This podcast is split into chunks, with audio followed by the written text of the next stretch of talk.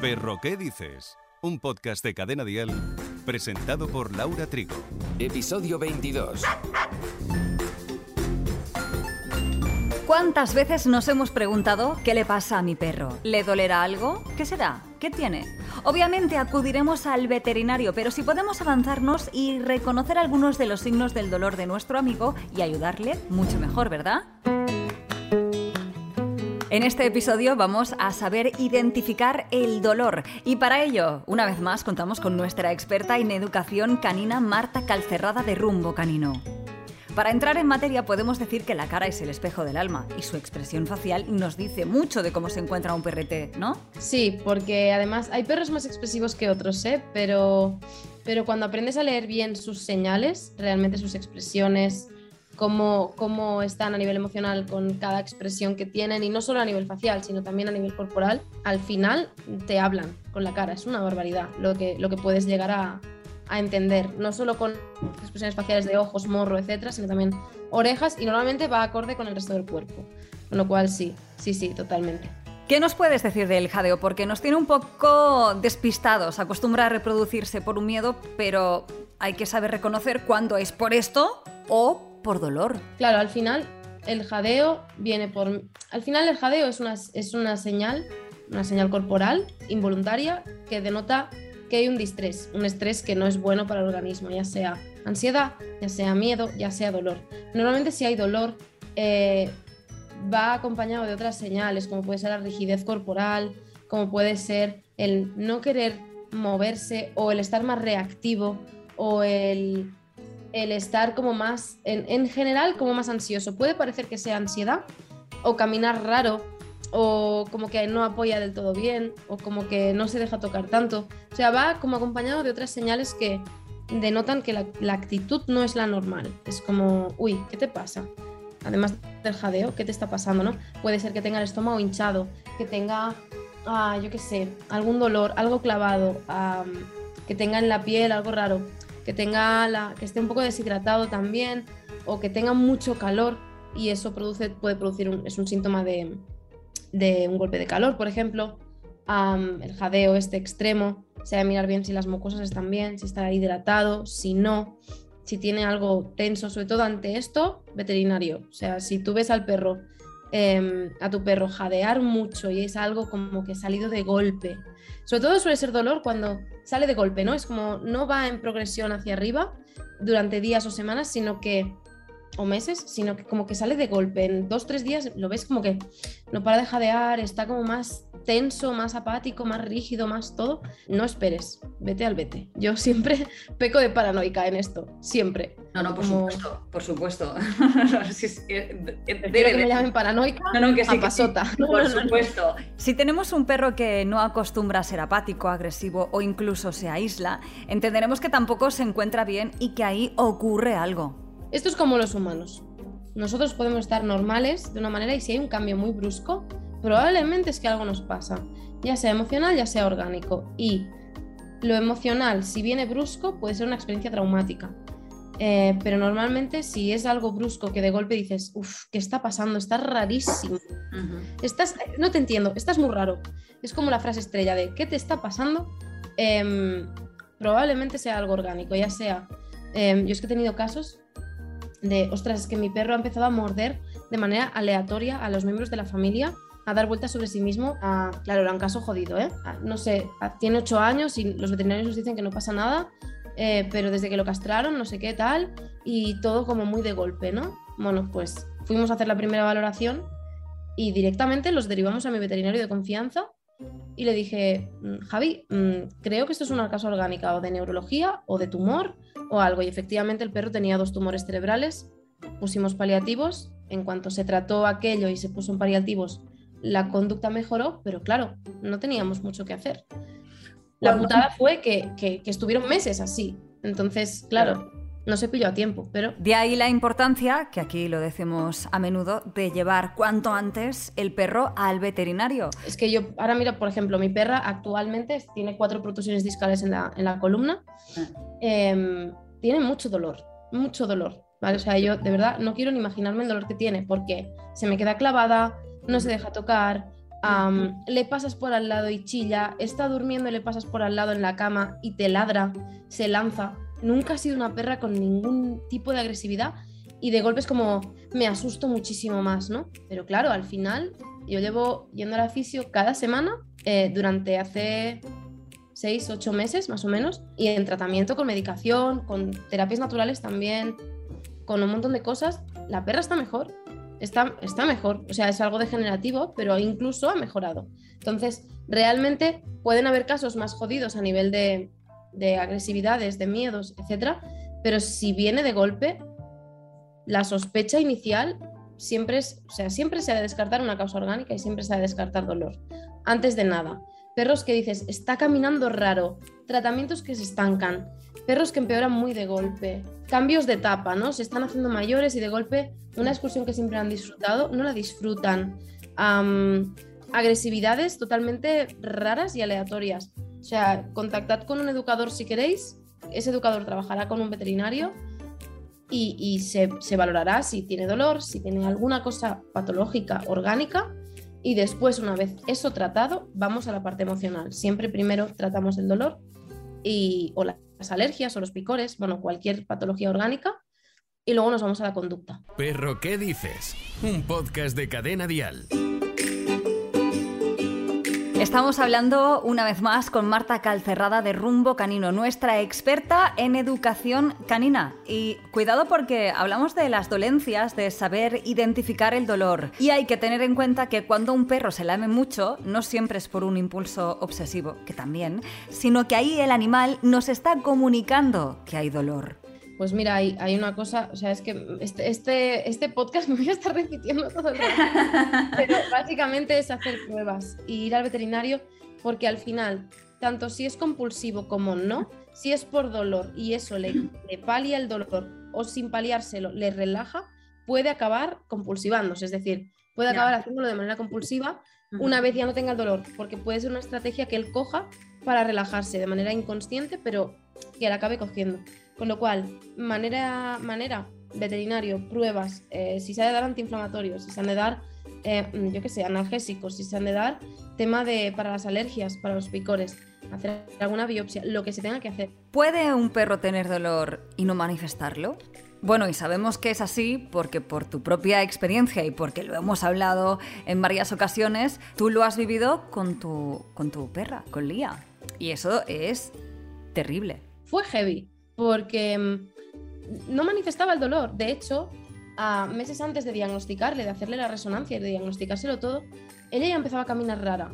Y yo le decía a mi fisio de, de confianza, le decía, me camina raro, me camina muy raro. Em, no sé si tiene alguna contractura y tal. Yo como me he formado también en dar masajes y tal, y ella venía a hacerle la electroterapia y tal, parecía que mejoraba, con aceites esenciales, con pomadas de CBD, tal, parecía que mejoraba, pero había un momento en que se quedaba pillada y no caminaba bien. Y me acuerdo de un día que se estaba durmiendo y se levantó ella sola y empezó a chillar. Em, y claro, yo me asusté muchísimo, digo, le ha picado algo, le ha pasado algo. Y no, eran las cervicales, que las tenía súper enganchadas. Claro, yo a partir de ahí, en cuanto llegué a Andorra, me fui al hospital veterinario más grande, que es la única máquina de resonancia que tienen por ahí, es un- son, son eminencias, y fui a pedir hora con el, con el traumatólogo eh, del, del hospital, ¿no? Y les dije, mira, me pasa esto, y además no sé hasta qué punto creo que es urgente. Y solo en la exploración, el trauma ya me dijo, tiene protusiones discales, vamos a ver a qué nivel la médula está comprimida. Claro, la perra no expresó el dolor hasta que, porque son, son- los perros son muy resistentes. Y entonces, muchas veces vamos al veterinario y si no chillan, no hay dolor. Y no, hay muchas más señales muy sutiles, por eso hablamos siempre tú y yo de, leer muy bien al perro, de entender su lenguaje. En cuanto tocó, la perra ni chilló, ¿eh? O sea, ni chilló ni se movió, solo expresó un poquito de tensión con la cara. Y me dijo, aquí tiene dolor y tiene compresión medular. Vamos a hacerle una resonancia. Le hicimos la resonancia y salieron cuatro, dos en cervicales, dos en, en torácicas. Pusimos tratamiento y estamos con la fisio. Yo ahora ya sé que es degenerativo, pero la culpabilidad de decir, hostia, podría haberlo pillado antes y que la perra estuviera mejor, pues sí, pero como no lo expresó y en veterinarios y en fisios me decían que no tenía nada, pues yo me dejé llevar, ¿no? Entonces, reitero lo de sé paranoico y si has de pedir segundas opiniones, pídelas. Porque si no estás tranquilo, pídelas. de verdad. En ese sentido, es el aprendizaje que yo estoy teniendo día a día y con alumnos también. Hay otra señal muy obvia, que es eh, cuando un perro pierde el apetito. Perros que además son muy de comer y muy ansiosos, cuando dejan de hacerlo, ahí tenemos un problema. Claro, o sea, si es un perro que siempre ha comido, esto es como nosotros.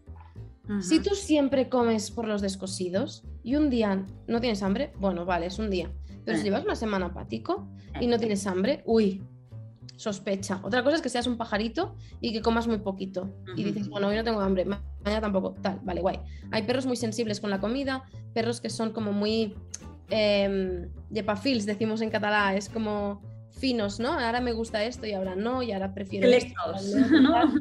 Sí, no sé, no, no sé, son como eh, piquis, ¿no? En inglés. Ahora me gusta esto y ahora no. Bueno, en estos casos puede que sea un tema de aversión al sabor, de que sea aburrido, etcétera. Pero perros glotones que se comen lo que les eches y que realmente dejan de comer, mm, corre, porque ya no solo puede ser un tema de dolor, sino que también podría ser una torsión de estómago, que es grave, una infección, una lo que sea. O sea, es que puede tener un cuerpo ex- extraño, puede ser cualquier cosa, deshidratación, lo que sea, corre. Lo mismo si hay una, si no hacen caca en días, en varios días, o si no hacen pipi durante más de 36 horas, imagínate, o 24 horas, algo pasa por ahí, ¿no?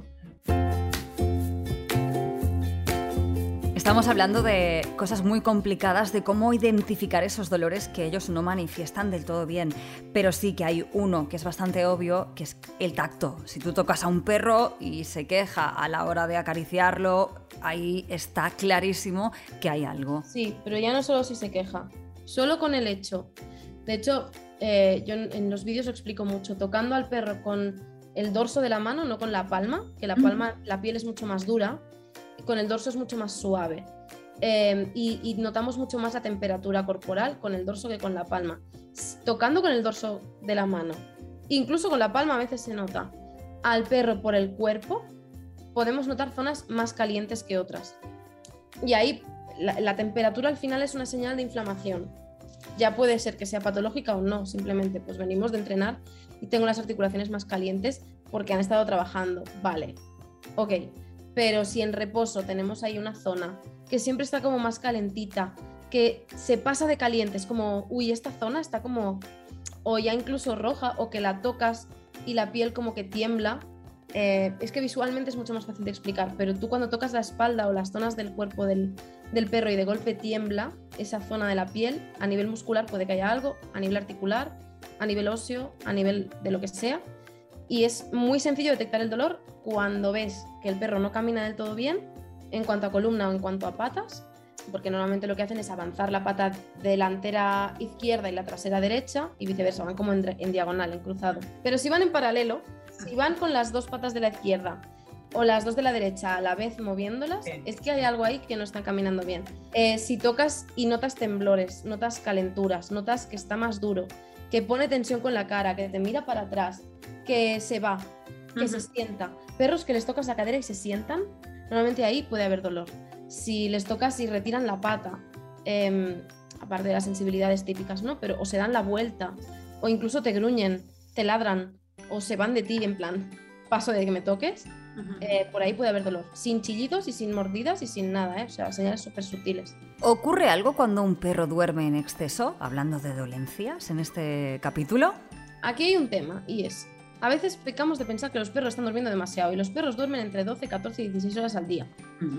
De dormir, sin contar las de descanso despiertos, ¿vale? Eh, no duermen en ciclos igual de largos que nosotros, pero sí duermen. Entonces, cuando suele haber dolor o, o molestias, etc., lo que se suele ver no es tanto que, que también pueden dormir más, sino que se- lo que se suele ver es que los ciclos del sueño están como cambiados, se despiertan de golpe, ahora se cambian de posición, ahora vuelven a descansar, ahora duermen cuando no dormían, es como raro. Es como que dices, uy, qué raro, estás descansando. No es que descanses más, sino, uy, qué raro. Que también puede ser que duerman más horas. Simplemente es eso, es como que se cambia el sueño. Es como cuando tú tienes ansiedad, que te cambia el sueño o te despiertas de golpe. Muchas veces, si tienen mucho dolor y encuentran una posición de descanso, no se mueven de ahí. Es como, aquí me quedo, estoy bien ahora. Marta, de verdad ya lo sabes, eh, Yo aprendo muchísimo contigo, amo este mundo, ya lo sabes, eh, me debes un café y nada, que muy pronto nos vas a seguir enseñando en otros episodios otras tantas cosas de este perro que dices. Así que para quien quiera más detalles y conocer más a los perros, que sigan la cuenta oficial de Rumbo Canino. Muchísimas gracias, un beso terriblemente grande. Cuando, cuando baje a Barcelona, un cafelito o birrita, lo que sea, pero estoy en love contigo con este podcast de verdad y yo aprendo un montón, de verdad, cada día. O sea que gracias, de verdad. Qué guay. Un abrazo. No solo de peludos vive el reino animal. ¿De dónde viene la superstición de los gatos negros? Hace más de 5.000 años los antiguos egipcios adoraban los gatos, se les atribuían hasta poderes. El hecho de que pudiesen caer de pie desde alturas considerables los convertía en seres sobrenaturales a ojos de los egipcios. Estos les atribuyeron sus siete vidas dadas su agilidad y facilidad para salir airosos de situaciones complicadas. Para los egipcios los gatos eran dioses que los protegían de los poderes malignos, pero eran dioses todos los gatos, los blancos y los negros. Siglos después la tranquilidad de los gatos cambió cuando se empezó a relacionar a los gatos con las brujas y sufrieron una persecución con trágicos y tristes finales. Se decía que las brujas cuando morían se transformaban en un gato negro, silencioso por la noche y con una mirada impactante. Por ese motivo se empezaron a asociar a los gatos negros con las maldiciones y con el diablo. Quien tenía un gato negro era considerado el mismísimo Satán y aquí surge la superstición de la mala suerte de cruzarse con un gato negro, aunque en Gran Bretaña también se cree que el gato negro trae buena suerte al hogar. En Kentucky se cree que si un gato negro entra en tu casa traerá buena suerte. Y en Italia celebran el Día del Gato Negro, una forma de eliminar esa absurda superstición de que el gato negro trae mala suerte. Y la semana que viene, en Perro ¿Qué dices? Como ya hemos conocido hasta ahora, el perro se comunica con nosotros con su lenguaje corporal, pero no es su exclusiva manera. El ladrido también nos quiere decir muchas cosas y no cada vez que ladra quiere decir lo mismo. Así que en el próximo episodio hablaremos del ladrido del perro. ¡Pup, pup! Perro ¿Qué dices? Con Laura Trigo. Suscríbete a nuestro podcast y descubre más programas y contenido exclusivo accediendo a Dial Podcast en cadenadial.com y en la aplicación de Cadena Dial.